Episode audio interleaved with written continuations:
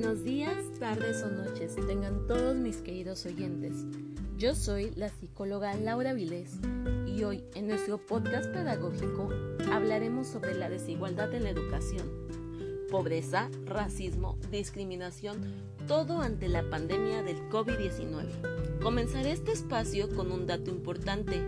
¿Sabían que en América Latina más de 12 millones de niños y jóvenes no reciben una educación óptima? ¿Saben cuál es la causa? Bueno, lo son la pobreza, el racismo, la discriminación y la falta de infraestructura en ella.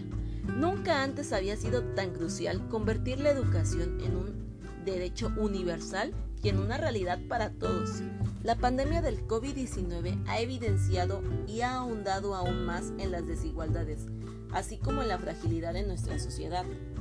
Más que nunca tenemos la responsabilidad colectiva de apoyar a los más vulnerables, contribuyendo y subsanando las brechas sociales persistentes.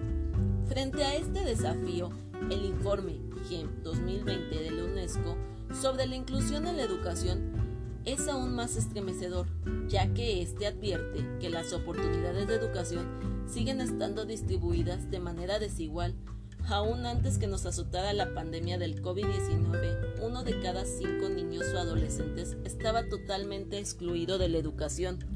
La estigmatización, los estereotipos y la discriminación hacen que el resto se les margine dentro de las aulas de clase, como lo son la población indígena, afrodescendientes, personas con capacidades diferentes y con diferente diversidad sexual. México es de los principales países donde los factores de discriminación son por la, por la forma de pensar tan estandarizada y arcaica. Por eso, uno de cada cuatro estudiantes se siente excluido.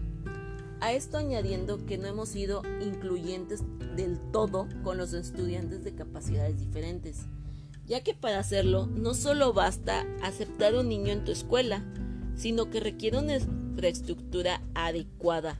Y lamentablemente solo el 29% de Latinoamérica lo ha logrado y ha implementado.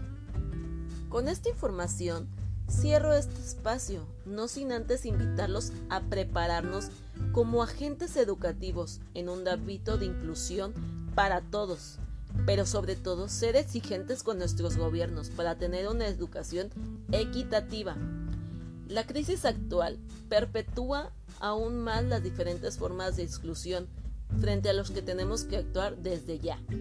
Me despido con esta frase de Cat Walker.